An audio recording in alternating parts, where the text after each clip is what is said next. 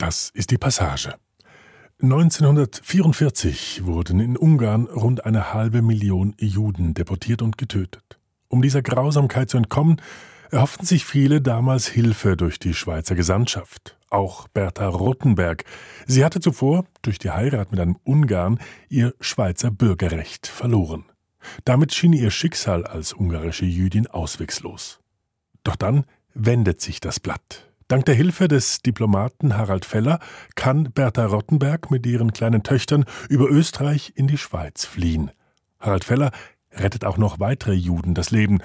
Kurz vor Kriegsende gerät er selbst in russische Gefangenschaft und wird erst 1946 im Austausch mit zwei russischen Piloten freigelassen. Die Schweiz aber zeigt sich ihm gegenüber alles andere als dankbar für sein Engagement.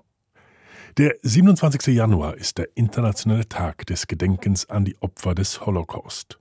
Aus diesem Anlass erzählt Katrin Becker in der folgenden Stunde eine Geschichte von glücklicher Fügung und von selbstlosem Mut. Ich erinnere mich, es war über Nacht fiel mir ein, wo ist eigentlich der Mann, der unser Leben gerettet hat und unsere Eltern waren nicht mehr am Leben und vielleicht konnte er uns ein bisschen erzählen, wie er das zustande gebracht hat, uns aus dieser Hölle herauszuholen und in Sicherheit in die Schweiz zu bringen. Als im Frühling 1944 die deutschen Nationalsozialisten in Ungarn einmarschieren und innerhalb kürzester Zeit rund eine halbe Million ungarische Juden verschleppen, deportieren und ermorden, ist auch das Leben der Familie Rottenberg bedroht. Sie sind Juden und leben als Textilhändler in Budapest. Willi Rottenberg wird ins Arbeitslager nach Komarom abkommandiert. Die Mutter, Bertha Rottenberg, harrt mit ihrer siebenjährigen Tochter Eva in Budapest aus. Sie ist erneut schwanger. Das zweite Kind soll im August 44 geboren werden. Durch ihre Heirat mit dem Ungarn Willi Rottenberg hatte sie knapp zehn Jahre zuvor ihr Schweizer Bürgerrecht verloren. Sie ist jetzt Ungarin. Auf diplomatischen Schutz kann sie nicht hoffen. Die Schweiz lehnt die Wiederaufnahme von ausgebürgerten Frauen und noch dazu Jüdinnen ab. Ich wusste ja nichts von ihm. Wir kannten seinen Namen, aber es wurde gar nicht viel darüber gesprochen zu Hause. Man war beschäftigt mit einem neuen Leben aufbauen, Studium, Beruf, Arbeit, Familie. Aber Feller war einfach ein Name im Hintergrund. Eva Koralnik ist heute 86 Jahre alt. Wenn sie durch ihr großes Fenster ihrer Wohnung in Zürich blickt, dann sieht sie den Zürichsee und das Panorama der Alpen. Nichts erinnert mehr an die Angst der Siebenjährigen von damals. Eva Koralnik ist nach dem Krieg Übersetzerin geworden. Sie war Literaturagentin und hat jahrelang die renommierte Literaturagentur Liebmann geleitet. Ihre Schwester Vera Rottenberg-Liatowitsch studierte nach dem Matur Jurisprudenz und wurde 1994 Bundesrichterin. Eine der ersten weiblichen Bundesrichterinnen und überhaupt die erste jüdische. Sie ist heute 78. Beide Frauen wurden im Zweiten Weltkrieg in Budapest geboren. Ihr Schicksal schien damals im Sommer 1944 für einen Moment lang vorgezeichnet. Geschichte ist nicht immer alternativlos, sie wird von Menschen gemacht. Wer also war der Mann, dem die beiden ihr Leben verdanken? Mitte der 1990er Jahre begeben sich Vera Rottenberg-Liatowitsch und Eva Koralnik auf die Suche nach Harald Feller. Ich wusste gar nicht, ob ich ihn je finden würde. Ich habe einfach aufs Geratewohl im Telefonbuch Bern nachgeschaut und fand seinen Namen, Harald Feller, Junkerngasse, und habe ihm einen kleinen Brief geschrieben. Sehr geehrter Herr Dr. Feller, Sie erinnern sich vielleicht, Sie haben uns im Oktober 1944 Papiere verschafft, damit wir in Sicherheit in die Schweiz einreisen könnten. Dürften wir Sie vielleicht treffen, damit Sie uns unsere Geschichte erzählen? So fing es an. Die eigene Geschichte, die bis dahin unvollkommen, nicht ganz bis zu Ende erzählt schien. Und auch heute noch gibt es Leerstellen und Unschärfen. Eva Koralnik und Vera Rottenberg-Leatowitsch treffen Harald Feller also 1997 im Gastraum des Hotels Schweizerhof in Bern. Feller ist zu diesem Zeitpunkt bereits Mitte 80. Das Gespräch mit ihm nehmen sie auf Band auf. Es ist eines der wenigen Tondokumente, das von Harald Feller überhaupt existiert. Jetzt mal der Reihe nach. Sie haben uns Papier beschafft. Mhm zum über Österreich. Das ist ein deutsches Gebiet. Gewesen, ja, ja, über das Deutsche Reich durchreisen. Ja. Papier. Aber ja. die Papier haben ja müssen irgendwie gefälscht sein, oder? Nein, nein. Da hätte ja nicht dürfen draufstehen, wer das ist.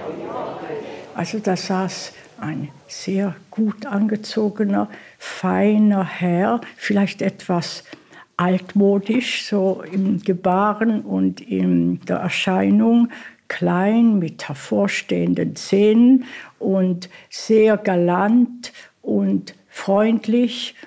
Er hatte sehr viel Schalk, hatte ich den Eindruck, und sehr viel Humor und hat vor allem sachlich und selbstverständlich über die ganze Geschichte berichtet. Für ihn war es das Normalste von der Welt, das, was man eben in dieser Situation macht. Doch so selbstverständlich, wie es aus heutiger Sicht erscheint, war es damals nicht. Wir wissen von anderen Fluchthelfern, Paul Gröninger, Karl Lutz, Sie haben vielen Jüdinnen und Juden das Leben gerettet, doch es sollten Jahre vergehen, bis ihre Taten gewürdigt und sie rehabilitiert wurden. Harald Feller gerät nach dem Krieg in russische Gefangenschaft. In Bern weiß man monatelang nichts von seinem Verbleib. Als es 1946 im Rahmen des Wicharew-Abkommens gelingt, auch Feller aus Moskau zurückzuholen, empfängt man ihn in Bern weder mit Jubel noch mit Ehrenurkunden. Das politische Departement hatte im Auftrag von Bundesrat Max Petitpierre in seiner Abwesenheit eine administrative Untersuchung angeordnet. Es sollte geklärt werden, unter welchen Umständen Harald Feller und sein Kollege Max Meyer aus Budapest verschleppt und in russische Gefangenschaft geraten sind. Hatten die Beamten im Krieg unerlaubt Menschen bei sich aufgenommen und ihnen Schweizer Pässe verschafft? Hatten sie gar Nationalsozialisten zur Flucht verholfen und sich dadurch strafbar gemacht? Der Bericht ist über 200 Seiten dick. Einige weitere Protokolle und Verhöre sollten folgen. Er wurde ja dann einvernommen, genau um abzuklären, ob er da Kompetenzen überschritten hat oder nicht. Also für mich war selbstverständlich, dass er sich ohne weiteres, wenn er nicht gewollt hätte, wenn er nicht motiviert gewesen wäre, auf den Standpunkt hätte stellen können, ja, ihr habt halt Pech gehabt, jetzt seid ihr halt keine Schweizerinnen mehr, tut mir leid. Beginnen wir die Geschichte 1943. Das ist das Jahr, in dem der Berner Jurist Harald Feller als Diplomat und Legationssekretär an die Schweizer Gesandtschaft berufen wird. Feller ist für juristische Fragen zuständig. Er soll Schweizer Juden, die sich in Ungarn aufhalten, Schutz gewähren. Eine Aufgabe, die in den Wirren des Krieges mehr und mehr zur Herausforderung wird. Nachdem Mitte März die deutschen Truppen Ungarn besetzen, spitzt sich die Situation innerhalb weniger Wochen dramatisch zu. Unter SS-Obersturmbannführer Adolf Eichmann werden Hunderttausende Juden innerhalb kürzester Zeit registriert, erfasst, deportiert. Ein gewisser Karl Lutz leitet zu jener Zeit als Vizekonsul die Abteilung Fremde Interessen an der Schweizer Gesandtschaft. Für Jüdinnen und Juden, die nach Palästina auswandern wollen, stellt er Schweizer Schutzpässe aus. Dabei überschreitet Karl Lutz das ihm von den Deutschen vorgegebene Kontingent um das Mehrfache, indem er die Passnummern mehrmals vergibt. Während Karl Lutz durch seinen Coup mehrere Zehntausend Jüdinnen und Juden rettet, nimmt sich Harald Feller einer kleinen Gruppe von Schweizern an. Die erste Gruppe bestand aus vier Juden, die Schweizer Staatsbürger waren, sowie weiteren vier Juden, die dem Fürstentum Liechtenstein angehörten. Meine Obliegenheit war es, zu erwirken, dass jene acht Personen sicher unter Mitnahme ihrer Fahrhabe nach der Schweiz bzw. nach Verdutz durch Deutschland hindurch reisen konnten. Schließlich wendet sich auch Bertha Rottenberg hilfesuchend an Harald Feller. Sie hatte durch ihre Ehe mit dem Ungarn Willi Rottenberg 1935 ihr Schweizer Bürgerrecht zwar eingebüßt, doch trotzdem, ihre Schweizer Herkunft ist ihr letzter Rettungsanker. Mit ihr hofften auch drei weitere Frauen auf eine Fluchtmöglichkeit. Ich habe mich offiziell nicht mit jüdischen Personen dürfen beschäftigen, offiziell, also als Beamter. Ausgenommen ich eben der Schweizer. Gewesen. Ja, und das haben Sie dürfen? Ja, als Schweizer. Als Schweizerin, ja, natürlich. Und Frau Rottenberg ist Schweizerin, sie gebürtige. Alle diese Frauen haben sich daran erinnert, dass sie eigentlich Schweizerinnen waren. Meine Mutter hatte zwei Brüder in der Schweiz und ihre Mutter. Und die beiden Brüder waren in der Schweizer Armee im Aktivdienst. Es lag irgendwie nahe, dass sie in die Schweiz wieder einreisen konnten, aber sie hätten ein Visum gebraucht um legal einreisen zu können, weil sie formell keine Schweizerinnen mehr waren, obwohl sie Schweizerdeutsch sprachen, mit Schweizer Kultur groß geworden waren und so weiter. Meine Mutter kam ja dann erst Mitte 20 oder sowas nach Budapest. Also sie war voll akkulturiert in der Schweiz und eigentlich sehr sogar lokalpatriotisch für St. Gallen. In einem Bericht von 1946 gibt Harald Feller später zu Protokoll, der Fall dieser vier Frauen war anfänglich hoffnungslos, indem ihnen auf unserer eigenen Gesandtschaft mit Recht gesagt wurde, sie seien jetzt Ungarinnen und man könne ihnen nicht mehr helfen. Ich schlug der Polizeiabteilung vor, diesen Frauen das Visum zu erteilen und mir die Ermächtigung zu geben, ihnen als Ungarinnen einen Identitätsausweis auszustellen, zum Zwecke der Wiedererlangung des Schweizer Bürgerrechts worauf dann versucht werden sollte, die ungarischen Behörden zur Erteilung des Ausreisevisums und, was besonders schwierig war, die deutschen Behörden zur Erteilung des Durchreisevisums zu bewegen. Die Polizeiabteilung war mit dieser Lösung einverstanden. Und das ist relativ leicht gegangen, uns die Papiere zu beschaffen. Nein, das ist nicht leicht gegangen. Nicht leicht. Bis ich den richtigen Sachbearbeiter habe gefunden, der wirklich Kompetenz hatte.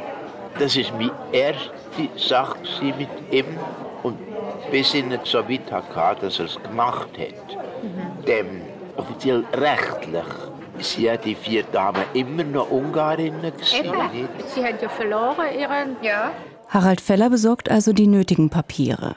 Damit er das Durchgangsvisum für Österreich bekommt, muss er sich mit einem ranghohen SS-Mann und Mitarbeiter der deutschen Gesandtschaft in Budapest arrangieren. Es ist ein Pakt mit dem Teufel und die Situation ist heikel. Solange die Dokumente nicht vollständig sind, droht den Frauen die Deportation. Harald Feller stellt sie deshalb vorsorglich unter Schweizer Schutz. Vorerst handelte es sich darum, alle in Frage kommenden Frauen aus den Judenhäusern herauszunehmen. Ich erhielt vom ungarischen Innenministerium die Erlaubnis, dass diese gebürtigen Schweizerinnen sich im Schweizerinnenheim in Budapest aufhalten durften, ohne den Judenstern zu tragen, im Hinblick auf die bevorstehende Abreise. Weitere Schwierigkeiten mit den Behörden bereitete mir die Niederkunft der einen dieser Frauen kurz vor der Zeit der Abreise. Es sind so Ausschnitte. Ich erinnere mich an den letzten Tag zu Hause in unserer Wohnung. Unser Haus war also ein städtisches Haus in der Nähe der Oper, drei, vier Stock hoch. Und wie unsere Mutter den gelben Stern an den Kleidern abgetrennt hat und schön gebügelt, damit man nur keine Spur sieht. Ich erinnere mich, wie mein geliebter Großvater zum Mittagessen noch kam und was äh, meine Mutter gekocht hat. Und dann, ich sehe noch meinen Großvater, der geweint hat. Und natürlich erinnere mich an einen kleinen illegalen Ausflug in Anführungszeichen mit meiner Mutter, die hochschwanger war und Angst hatte, dass sie gebären musste, gerade wenn Feller mit den Papieren kommen würde und sie hatte nichts für das Baby. Und auf die Straße zu gehen als Juden ohne den gelben Stern und die Zeiten waren sowieso beschränkt, an denen man auf die Straße gehen konnte. Ich glaube zwischen 11 und 1 mittags sind wir illegal auf die Straße, um irgendetwas Kleines fürs Baby einzukaufen. Und die Angst, die sie hatte und die auf mich übertragen wurde. Am 15. August 1944 setzen bei Bertha Rottenberg schließlich die Wehen ein. Und ich erinnere mich, dass sie ein Telefonbuch hatte. Sie suchte einen möglichst ungarischen Namen aus, einen wildfremden Arzt, und er kam und holte sie ab und sagte noch, ja, mach dir keine Sorge, wir kommen mit deinem kleinen Bruder zurück. Aber mhm. der kleine Bruder war zu meiner Freude eine kleine Schwester.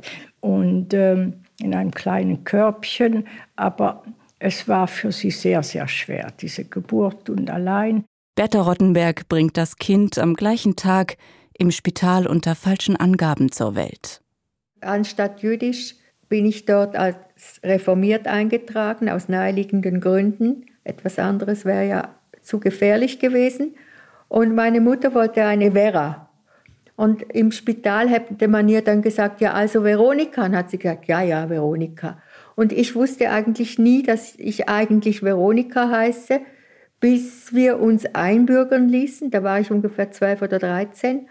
Da habe ich zum ersten Mal diesen Geburtsschein irgendwie in die Hände bekommen und siehe da, ich hieß Veronika und ich fand das grauenvoll.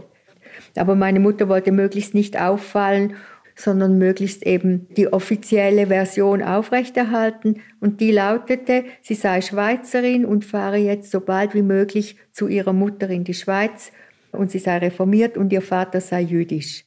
Die nächsten Wochen harren die Frauen auf gepackten Koffern aus. Es ist ein Warten und Bangen. Ein falsches Wort, eine unachtsame Äußerung, jemand, der sie verrät. Schließlich die große Erleichterung. Nachdem alle Genehmigungen erteilt sind, holt Harald Feller die Frauen am 4. Oktober 1944 in ihrer Unterkunft ab und er geleitet sie zum Budapester Bahnhof.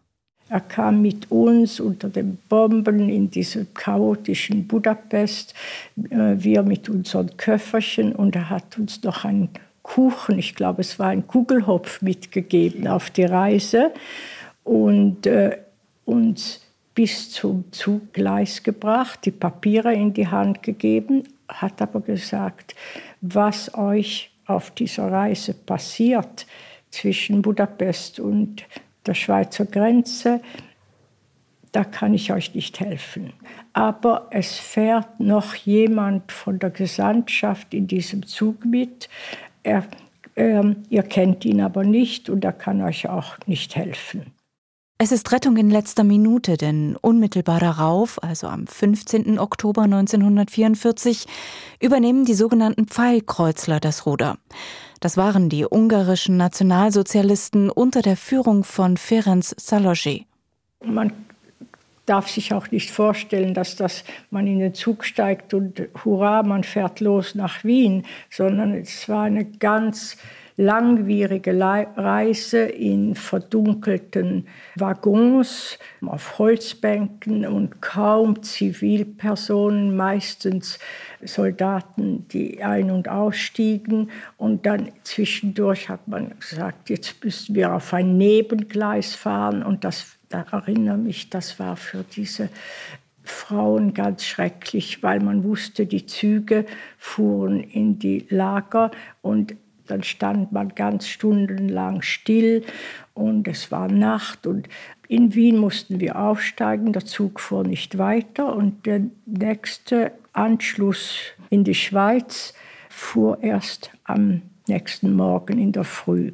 Also das Grüppchen stieg aus, die Frauen mit dem Baby und ich. Und die Absicht war, Bahnhof Wien alles war natürlich verdunkelt, da zu warten in einem Warteraum, bis der nächste Zug fuhr. Und da standen am Gleis ein Grüppchen, vielleicht drei Offiziere, nehme ich an, waren das, von der Gestapo, und kamen auf uns zu und sagten, ach, Sie sind die Gruppe, die in die Schweiz fährt, Sie werden bei uns in unserem Hauptquartier übernachten. Das Hauptquartier der Gestapo in Wien befand sich seit dem Anschluss Österreichs an das nationalsozialistische Deutsche Reich 1938 im ehemaligen Hotel Metropol. Die jüdischen Besitzer hatte man enteignet. Berüchtigt war der Ort für seine unmenschlichen Haftbedingungen und Verhöre. Und meine Mutter sagte, ah, danke schön, sehr nett, aber wir warten hier, das ist schon gut. Ich sage, nein, nein, meine Damen, es ist Krieg, es ist gefährlich, Sie sind ungeschützte Damen mit Kindern, mit einem Säugling, Sie kommen mit uns. Und das war ein Moment des, der Panik. Da kam aus diesem Grüppchen kam ein Mann plötzlich, da näherte sich und sagte, auf Schweizerdeutsch, auf Schweizerdeutsch. Jetzt machen Sie kein Pflänz und stiegen Sie ein. Und das war natürlich für die kleine Gruppe das Losungswort. Und dann wussten sie, aha, das hatte jetzt Feller so organisiert, dass wir da übernachten konnten mit unseren Habseligkeiten. Und wir stiegen in diesen, äh, diese schwarze Mercedes und wurden ins Gestapo-Hauptquartier geführt. Und die Ankunft, da erinnere ich mich sehr ganz genau an die roten Teppiche auf Marmortreppen und hinter der Rezeption die große rote Fahne mit der Swastika und ein Hin und Her von schicken Offizieren mit ihren Stiefeln und den Schäferhunden, die, das war so ungefähr meine Augenhöhe. Und sie baten uns, unsere Koffer dazulassen in der Halle. Und wir wurden raufgebeten. In eine große Suite gab man uns und dem Baby brachte man Milch und wir wurden wunderbar also betreut diese Nacht. Doch von Sorglosigkeit konnte keine Rede sein. Die Frauen gehen des Nachts immer wieder im Zimmer auf und ab. Zu groß ist die Angst, sie könnten entdeckt und abgeführt werden. Während oben das Zimmermädchen mit ihrem weißen Häubchen und der bestickten Schürze die Milch fürs Baby bringt, werden unten im Keller Menschen verhört und grausam gefoltert. Es sollte alles gut gehen. Am nächsten Morgen waren die Koffer zwar verschwunden, doch die Frauen setzten ihre Reise mit dem Zug fort und erreichten am Abend den Ort Feldkirch nahe der Schweizer Grenze. Es war damals ein kleiner Bahnhof und die Bahnangestellten hatten wahrscheinlich Mitleid mit diesem armseligen Grüppchen Frauen ohne Gepäck, mit einem Baby und einem Kind. Und die haben in diesem Bahnhof die Tische zusammengerückt und wir durften da übernachten, auf diesen Tischen schlafen und sie haben uns, glaube ich, Tee gebracht und waren wirklich nett. Aber es hätte genau so anders ausgehen können. Aber es ging gut. Am nächsten Morgen kam dann der große Schritt von Feldkirch über die Grenze nach Bux, die Ankunft in der gesegneten Schweiz. Für mich war das das Paradies. Ich wusste, die Schweiz war Paradies. Mit ein wenig Kleingeld, das ihr ein Bahnangestellter gibt, ruft Bertha Rottenberg von Bux aus ihre Mutter in St. Gallen an. Diese fällt aus allen Wolken. Denn sie wusste, weil sehr viele Flüchtlinge in St. Gallen aus Ungarn in der Kaserne waren und sie hat sie immer besucht und gesagt, habt ihr etwas von unseren Kindern gehört? Und die haben gesagt, wenn sie bis jetzt nicht gekommen sind oder ihr keine Nachricht hat, dann können Sie es vergessen, dann sind Sie deportiert. Und da ruft meine Mutter aus Bux an und sagt, wir sind da. Die Fluchtgeschichte von Bertha Rottenberg und ihren beiden Töchtern ist einzigartig. Und doch steht das Schicksal exemplarisch für viele andere Frauen- und Flüchtlingsbiografien zu jener Zeit. Die Historikerin Silke Margarita Rodolfi erinnert in ihrem Buch Die verlorenen Töchter an die Schicksale von früheren Schweizerinnen, die ausgebürgert wurden, weil sie einen Fremden geheiratet hatten. In Artikel 5 Absatz 1 des Schweizer Bürgerrechts hieß es ab 1941 Wenn eine Schweizerin mit einem Ausländer eine in der Schweiz gültige Ehe schließt, verliert sie das Schweizer Bürgerrecht. Die Frau wurde unter das Haupt des Mannes genommen, respektive eben unterdrückt in diesem äh, Bereich, also Bürgerrecht, Familienangelegenheiten und so weiter. Es ging eben darum, dass der Mann im patriarchalischen System eben die Familie regierte, das Oberhaupt war. Diese sogenannte Heiratsregel war nicht neu. Sie wurde in der Eidgenossenschaft bereits im 19. Jahrhundert eingeführt. Doch mitten im Zweiten Weltkrieg verschärfte sich die Rechtslage. Aus einem Gewohnheitsrecht, dessen Auslegung bis dahin liberal gehandhabt wurde, schuf man nun ein Gesetz, das plötzlich viel strenger war. Schweizerinnen, die einen Ausländer heirateten, sollten unter allen Umständen ihr Bürgerrecht verlieren es sei denn, sie würden dadurch unvermeidlich staatenlos werden. Und dieses unvermeidlich, das war der ganz große Schachzug von Bundesbern, des EJPD und des Bundesrates, indem man eben sagte, die Schweizerinnen, die beispielsweise einen Franzosen heiraten, die mussten sich bewerben und bemühen, um diese französische Staatsbürgerschaft und konnten das Schweizer Bürgerrecht nicht mehr behalten. Das war also die, die große Unterscheidung, die dort eingeführt wurde. In der Zwischenkriegszeit betreute der St. Galler Max Ruth bei der Fremdenpolizei das Dossier Staatsbürgerschaft. Sein Name taucht in den Forschungen von Silke Margareta Rodolfi immer wieder auf. Er war ein Verfechter der Idee, dass eben die Frauen kein individuelles Bürgerrecht haben sollten, sondern dass sie dem Manne folgen sollten und auch dann, wenn sie sich anders entschieden, eben die Konsequenzen dieser Ausbürgerung zu tragen hatten. Max Ruth sah nicht den einzelnen Menschen und seine individuellen Rechte im Zentrum, sondern die Gemeinschaft. Es war die Zeit der geistigen Landesverteidigung.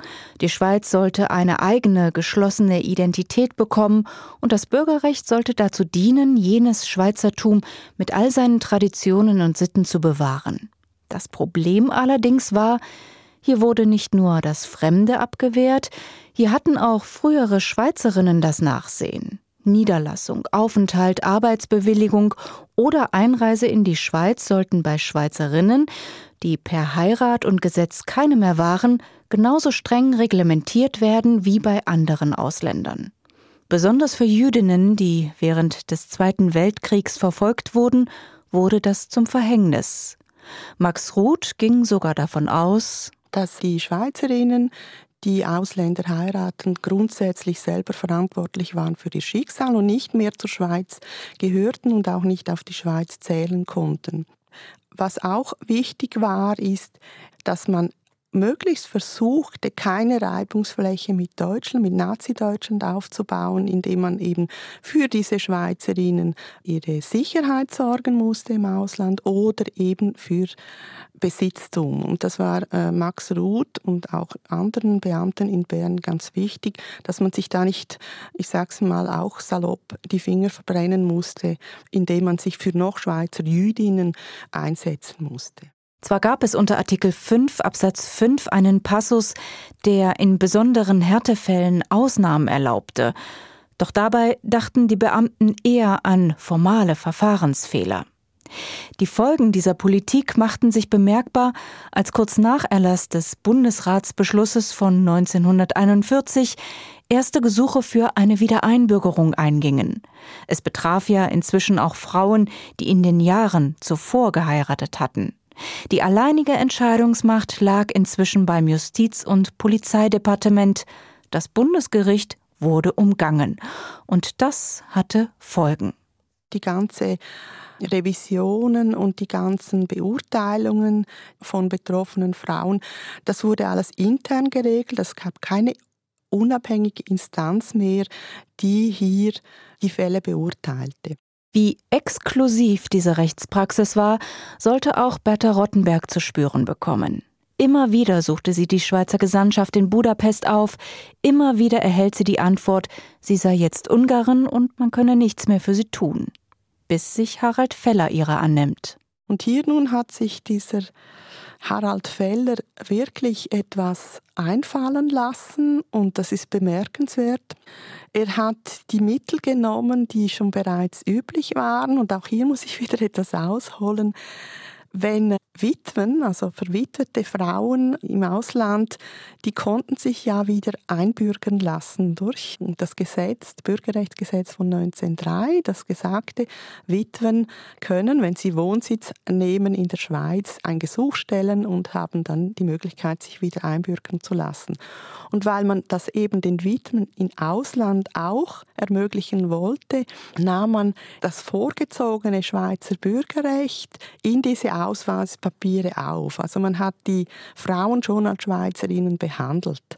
Und das hat Harald Feller auch sich zunutze gemacht und hat so diese Papiere aus gefüllt und das war diese Identitätskarte, frühere Schweizerin und so weiter. Man hat dieses Bürgerrecht, das da im Raum stand, genommen als Tatsache, als bereits bestehend. Obwohl Bertha Rottenberg nicht verwitwet war, ihr Mann war ja in Komarom in einem Arbeitslager, stellte ihr die Schweizer Gesandtschaft einen Identitätsausweis aus. Harald Feller setzte einfach einen positiven Bescheid der Bürgerrechtsprüfung voraus und er kam damit durch. Aber wie war denn das von der Schweiz aus? Gewesen? Von der Schweiz aus ist das ja sicher gar nicht selbstverständlich gewesen, dass man diesen Frauen, die jetzt zufällig Jüdinnen sind, aber halt nicht mehr Schweizerinnen, dass man denen jetzt nochmal helfen wollte. Also als gebürtige Schweizerinnen, sie hat man doch da so eine soll ich sagen, so einen Aufhänger gehabt, ja. denen zu helfen. Ja. Offiziell von der Schweizerischen Gesandtschaft. Also in Bern war man bereit gewesen, ohne Ja, ja, wir haben, ja, ja. Sie haben in Bern haben sie es gewusst, dort hat es keine Schwierigkeiten gegeben, meines Erinnerns mhm. Was ihm natürlich auch in die Hände spielte, war, war die Zeit. Also 1944, äh, schon Ausgang des Krieges in der Schweiz, gab es bereits einen Mentalitätswechsel in Bezug auf die früheren Schweizerinnen, dadurch, dass viele Personen auch betroffen waren durch Töchter, durch Verwandte, die als frühere Schweizerinnen nicht mehr zurückreisen konnten.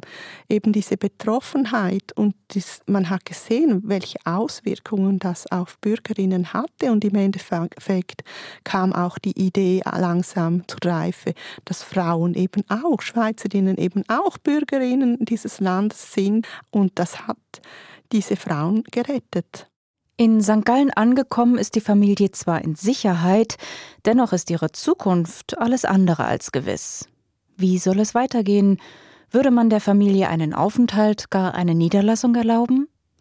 Bertha Rottenberg, die vor dem Krieg in Budapest begütert und behütet gelebt hat, wird in der Schweiz zur Bittstellerin. Vorerst ist sie weiterhin Ungarin und abhängig vom Wohlwollen und der Willkür der Behörden. Kaum war sie in der Schweiz, hatte sie den Status eines Flüchtlings. Und sie musste alle paar Wochen auf den Ämtern gehen, auf die, auf die Fremdenpolizei und einen Stempel holen für weitere sechs Wochen. Und sie kam immer mit Tränen zurück. Da saß eine Beamtin und die muss sehr, sehr hart mit ihr umgegangen sein. Meine Mutter sagte immer, ich bin ja hier aufgewachsen, bin hier in die Schule gegangen, es ist meine Sprache, meine Brüder sind in der Armee und ja, sie hätten eben keinen Ausländer heiraten müssen. Da sind sie selber schuld. Jetzt sind sie eben Ausländerin, versuchen sie ein Visum zu bekommen, weiterzureisen. Es gibt noch Zertifikate nach Palästina oder Kanada oder Amerika. Vielleicht ist Ihr Mann umgekommen. Wenn Ihr Mann umgekommen ist, können Sie vielleicht als Witwe eher Ihr Schweizer Bürgerrecht wieder zurückerhalten. Am Anfang wurden wir von der Flüchtlingshilfe unterstützt. Ich weiß noch, zu Chanukka bekamen wir schöne Pakete mit Spielen von der Gemeinde. Und wir wohnten in der Wohnung meiner Großmutter die hatte Untermieterinnen, um irgendwie zu überleben. Und die hat sie dann gekündigt und wir haben dann in diesen Zimmern gewohnt, wo die Untermieter waren. Es war ziemlich eng, aber es war sehr warmherzig und wir hatten ständig Besuch. Und von anderen Flüchtlingen, ich erinnere mich, dass man, wie ich ganz klein war, dass jeder den anderen gefragt hat, ja und der und jener, habt ihr den zufällig gesehen? Man wusste nicht, wer hat überlebt, wer ist umgekommen. Man hat noch Leute gesucht, Es musste sich alles wieder neu regeln und unter den Überlebenden, man rückte so zusammen und versuchte sich auch gegenseitig zu helfen.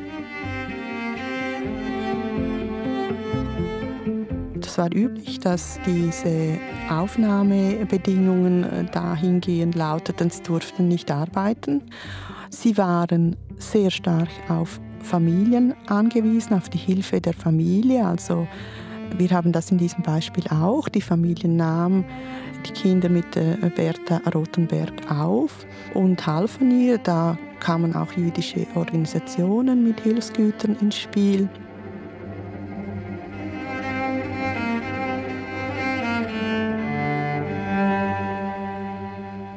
1947 erhält Bertha Rottenberg eine Arbeitserlaubnis. Sie ist nun nicht mehr auf Unterstützung angewiesen, muss aber dennoch nachweisen, dass sie sich um eine Weiterreise bemüht.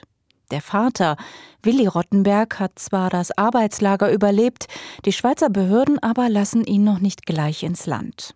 Das Misstrauen, das sie der Familie entgegenbringen, bekommen damals auch die Kinder zu spüren.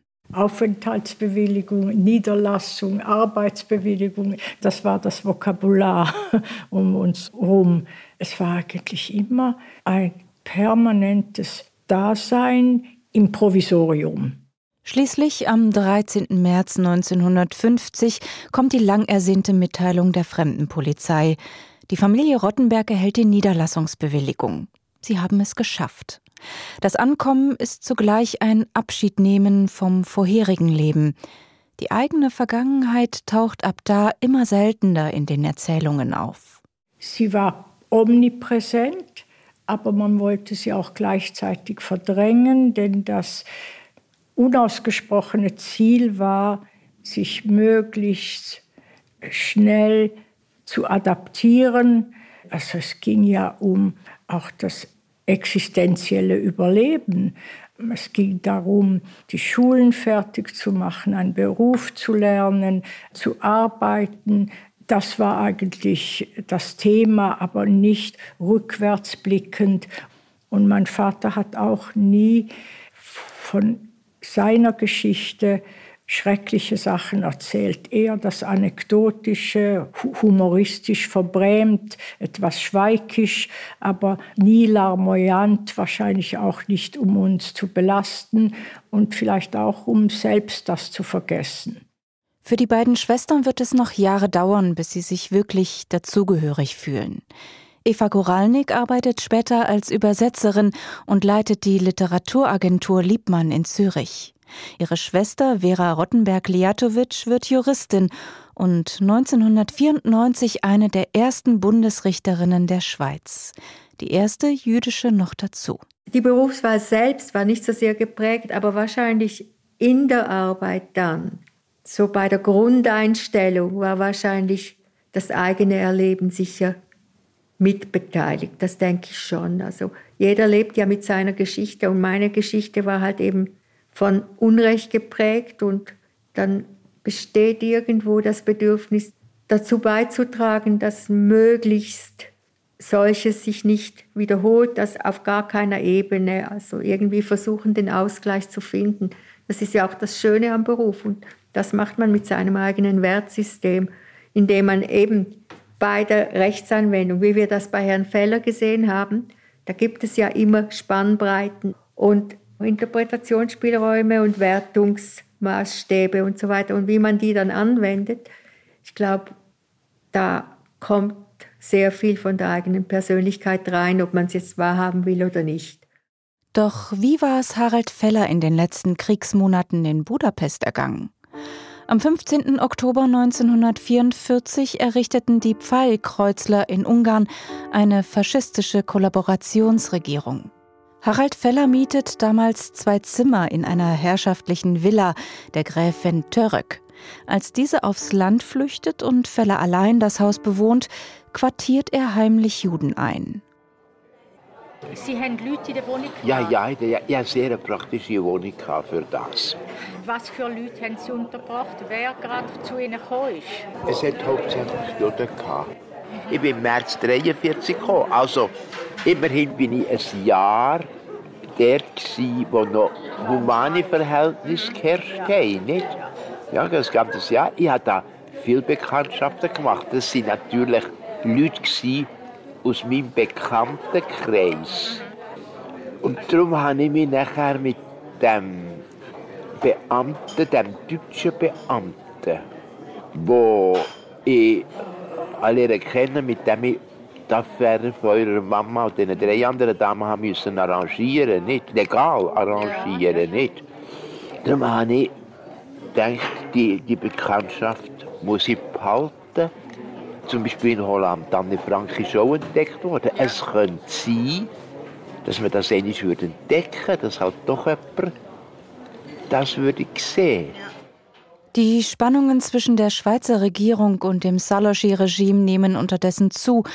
Die Schweiz weigert sich, die neue ungarische Regierung anzuerkennen und beordert im November 1944 deshalb ihren langjährigen Schweizer Gesandten Jäger zurück. Als auch dessen Nachfolger Kilchmann Ungarn verlässt, übernimmt am 13. Dezember 1944 Feller die Geschäftsleitung der Gesandtschaft. Ab da arbeiten sie aus dem Luftschutzkeller heraus. Feller erhält aus Bern die Instruktionen, in Budapest zu bleiben, er darf es aber nicht zu einem offenen Bruch mit dem Soloschi-Regime kommen lassen. Das war eine furchtbar heikle Lage von uns, wo der Horthy weggeführt wurde und die ungarischen Nationalsozialisten, die ungarischen Nazi, äh, zu Ruder sind gekommen haben sie von uns die Anerkennung, ja, so wie man das eben macht, nicht mit diplomatischen Beziehungen, die Anerkennung von ihrer Regierung durch die Schweizer Regierung verlangt. Und die haben wir nicht, natürlich nicht wollen geben, noch kurz vor dem Krieg gesehen, und wieder Krieg wird dann, da hat man ja vorausgesehen, dann schon nicht. Da noch eine Nazi-Regierung, narzisstische Marionettenregierung anerkennen, das wäre ja Wahnsinn gewesen. Jetzt stellt nach das Dilemma vor.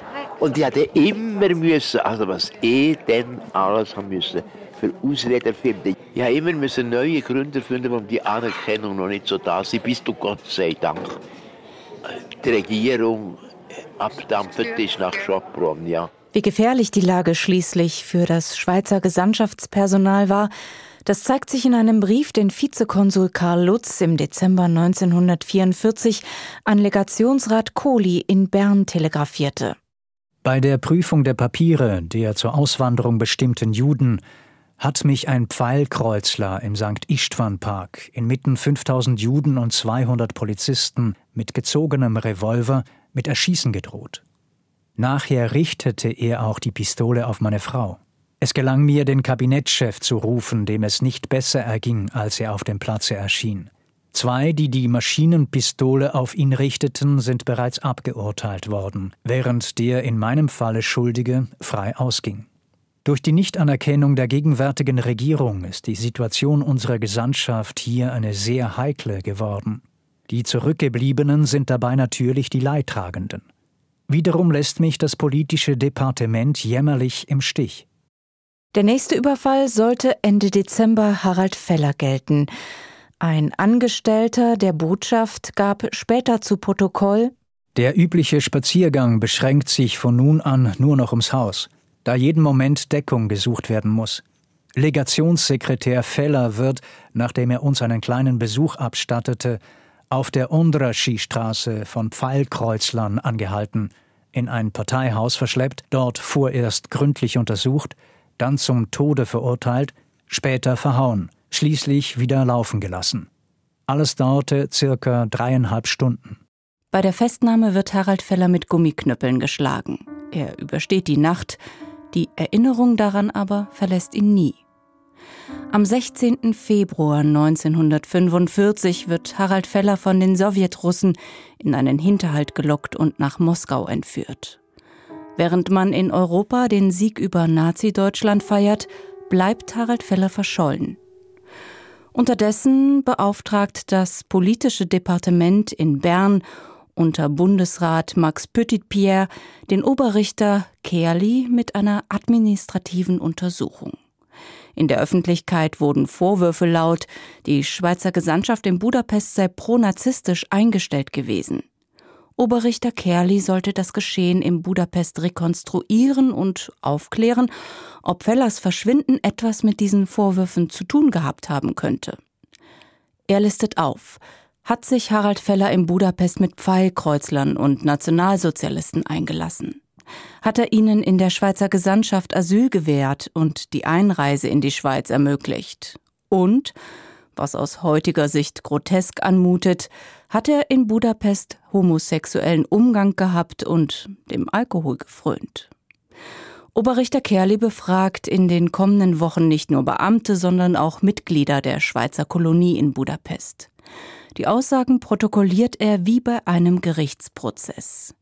Einzig der Angeklagte selbst, Harald Feller, fehlt. Er ist in Moskau. Sie sind da mit der Eisenbahn gefahren? Nein, nein, in grossen Lastwagen. Und das war also noch gut gemacht. Gewesen. Die sind ganz mit Heu ausgepolstert. Und da sind wir im Heu gelegen, mit Heu zugedeckt. Es war Winter. Gewesen. Denn in Moskau, wo haben Sie euch hergebracht? In ein Gefängnis? Es war ein, ein ehemaliges Gefängnis. Gewesen. Wir haben gemerkt, obwohl wir nie betroffen haben, an den Geräuschen, an den Gesprächen, die geführt wurden, ist, das ist so ein internierter Lager. Gewesen. Was in Moskau geschehen ist, das berichtet Harald Feller, Vera Rottenberg-Liatovic und Eva Koralnik Jahrzehnte später, also 1997, im Café des Hotels Schweizerhof in Bern. Wir sind immer streng abgesondert gehalten worden. Alle in dem internierten Lager. Wir haben, das haben wir sofort gemerkt, für sie irgendeinen Wert als Pfand. Mehr aber wusste Feller nicht über den Grund seiner Gefangenschaft in Moskau. Und nicht zu Verhör mit? Nein, nie. Nie? Nie. nie. Das, das haben wir zuerst vermutet. Ja. Es waren doch sicher viele Kriegsverbrecherprozesse. Gewesen. Wir sind da vielleicht als Zeugen geladen Genau. oder so. Aber das hat sich auch als irrtümlich herausgestellt nachher. Monatelang bleibt Harald Feller verschollen. Weil die Schweiz nach dem Krieg 1945 immer noch keine diplomatischen Beziehungen zur Sowjetunion unterhält, erfährt man in Bern auch nichts über seinen Verbleib. Eine Situation, in die sich die Schweizer Regierung durch eine strikte antikommunistische Politik in den 1930er Jahren hineinmanövriert hatte. So sieht es zumindest der Historiker Sascha Zahler. Er ist Direktor der Forschungsstelle Diplomatische Dokumente der Schweiz. Da auch die Schweiz im Zweiten Weltkrieg sowjetische Soldaten interniert hielt, hatte das für Schweizer in den von den Sowjets besetzten Gebieten unmittelbare Folgen. In der Tat sind diese zwei Schicksale Teile eines größeren Problems. Die Schweiz durch die Hager Konventionen von 1907 ist als neutrales Staat verpflichtet, fremde Militärpersonen während eines Konfliktes zu internieren. Die Idee dahinter ist, dass sich fremde Armeen, wie zum Beispiel die Bourbaki-Armee, äh, sich nicht einfach rasch in der Schweiz äh, verstecken und retablieren und dann wieder in den Krieg einziehen. Aber grundsätzlich hat dann diese, diese große Anzahl an Internierten war eine Art äh, Kompensationsgeschäft für die Bereitschaft der Sowjetunion, die diplomatische Beziehung wieder aufzunehmen. Und in diesem Kontext ist auch das Schicksal von Feller zu sehen. Also man hat quasi dann Geiseln gehabt und die hat man dann im Grunde ausgetauscht. Mit Kriegsende verändert sich die Lage und es findet eine Annäherung statt. Die Bundesversammlung wird dann äh, Max Pöttipier als neuer Außenminister wählen. Er ist jung in diesem Sinne, ist auch unverbraucht. Und eine seiner ersten Maximen äh, oder Handlungen, die er macht, ist zu deklarieren Neutralität, Solidarität und eben Universalität. Und diese Universalität bedeutet nichts anderes. Wir müssen auch diplomatische Beziehungen mit der Sowjetunion unterhalten. Und Stalin verlangt vom Bundesrat, dass er sich entschuldigt für seine frühere Politik. Und das ist natürlich diplomatisch ein Kniefall für die Schweiz. Und der Bundesrat findet dann eine sehr wendige Formulierung, indem er quasi bedauert seine frühere Politik, insofern als diese als unfreundlich gegenüber der Sowjetunion angesehen wurde. Und mit dieser Formel schafft es dann die Schweiz, eine Normalisierung seiner internationalen Stellung zu erreichen. Zu Beginn des Jahres 1946 im Rahmen des Abkommens mit Generalmajor Alexander Wicherew kommt Harald Feller im Austausch gegen einen russischen Piloten wieder frei. Zurück in Bern kann er nun selbst Stellung zu den Vorwürfen nehmen. Die Anschuldigung, er habe ungarischen Pfeilkreuzlern Unterschlupf und Visa für die Schweiz gewährt, die kann er aus der Welt räumen. Noch als Herr Dr. Kilchmann Leiter der Gesandtschaft war, hatte ich für mein eigenes Haus, das vor dem Pfeilkreuzlern zu schützen ich als Ursache hatte, verabredet, dass ich Polizisten, die nicht gegen die Russen kämpfen wollten, in meinem Haus aufnehmen würde, unter der Bedingung, dass im Falle eines Überfalls der Pfeilkreuzler mein Haus und meine Person sowie sämtliche Mitinsassen, wenn nötig mit Waffengewalt verteidigten. Sobald die Russen die Stadt besetzt haben würden, sollten diese Polizisten die Waffen strecken und sich der russischen Besetzungsmacht zur Verfügung stellen. Die Gegenleistung sollte lediglich in einer Bestätigung bestehen, die ich als Privatperson, aber in russischer Sprache ausstellen würde, wonach der Polizist XY das Privathaus eines neutralen Diplomaten gegen die Pfeilkreuzler in Schutz genommen hätte. Über die Natur aller Bewohner meines Privathauses klärte ich ihn aus Sicherheitsgründen nicht auf, da ich niemandem traute als mir selbst. Nach diesen Verhören werden sämtliche Vorwürfe gegen Harald Feller fallen gelassen. Das Strafverfahren gegen ihn wird eingestellt und Oberstaatsanwalt Kerli gelangt zu dieser Schlussbemerkung. Nach den Erhebungen des Unterzeichneten hat Harald Feller durch sein wagemutiges, aber auch gefährdevolles Handeln über 30 Menschen den Zugriff der Pfeilkreuzler entziehen können. Und wenn Harald Feller noch bis in die jüngste Zeit hinein als Nazi-Protektor bezichtigt wird, so muss dies gerechterweise als Verleumdung bezeichnet werden. Die humanitären Aktionen der Schweizer Diplomaten in Budapest werden in diesem umfangreichen Untersuchungsbericht zwar am Rande erwähnt, die enge Fragestellung aber verhindert, dass sie angemessen gewürdigt werden. Zu dieser Ansicht gelangte der inzwischen verstorbene Basler Historiker Peter Haber in seinem Aufsatz Auch Harald Feller rettete. Für ihn stand Harald Feller immer im Schatten von Karl Lutz. Heute nennt der Historiker Sascha Zahler noch einen weiteren Grund, ein hochstilisiertes Schweizer Narrativ von Neutralität. Und um das zu erklären, holt er weit aus. Das Problem, das für die schweizerische Politik sich 1945 stellt, ist, wie kann man die bittere und sehr aggressive ausländische Kritik entgegentreten.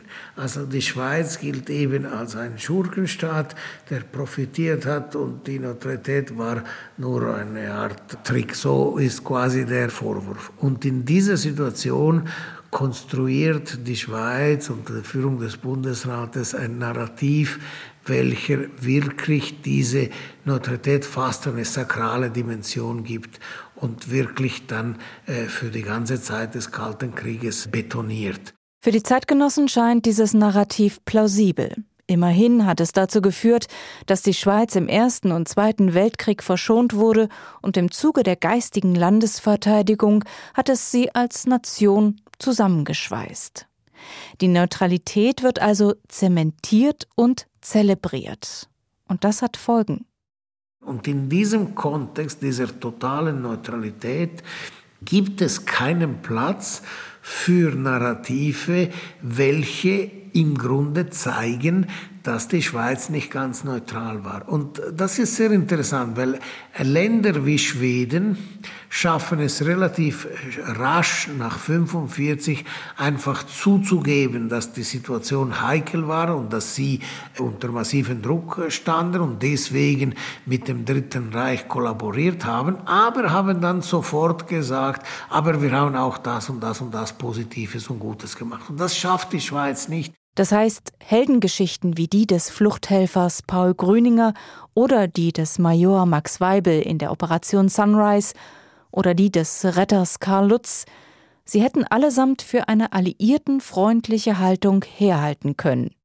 Und der Bundesrat verbietet ihm, das zu erzählen, weil eigentlich, was Karl Lutz gemacht hat, war nicht neutral. Er hat gemogelt gegen die Deutschen, um die Juden zu retten, aber es, das ist auch nicht ganz neutral. Und ich glaube, diese drei Beispiele illustrieren wirklich dieses Dilemma. Wenn die Neutralität das Narrativ ist, um einen Rechtfertigungsdiskurs zu konstruieren gegenüber den Alliierten, dann darf sie in keinster Weise in Frage gestellt werden, selbst dort nicht, wo man eigentlich Gutes gemacht hat. Unter dieser Doktrin war Harald Feller, zumindest in den Nachkriegsjahren, ein Heldenstatus nicht vergönnt. Er scheidet wenige Jahre nach dem Zweiten Weltkrieg ganz aus dem diplomatischen Dienst aus und wird Staatsanwalt in Bern. Nach seiner Pensionierung widmet er sich seiner Leidenschaft, dem Theater. In den 1970er und 80er Jahren inszeniert er mit Häftlingen der Strafanstalt Torberg im Kanton Bern 17 Theaterstücke. Erst vier Jahre vor seinem Tod, 1999, Harald Feller ist damals 86 Jahre, wird er von Yad Vashem mit dem Ehrentitel Gerechter unter den Völkern geehrt. Diese Auszeichnung ist die höchste, die der israelische Staat an nichtjüdische Menschen vergibt.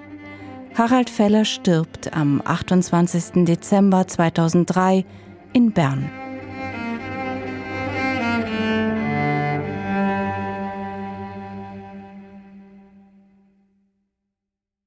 Gerettet vor dem Holocaust. Eine Passage von Katrin Becker.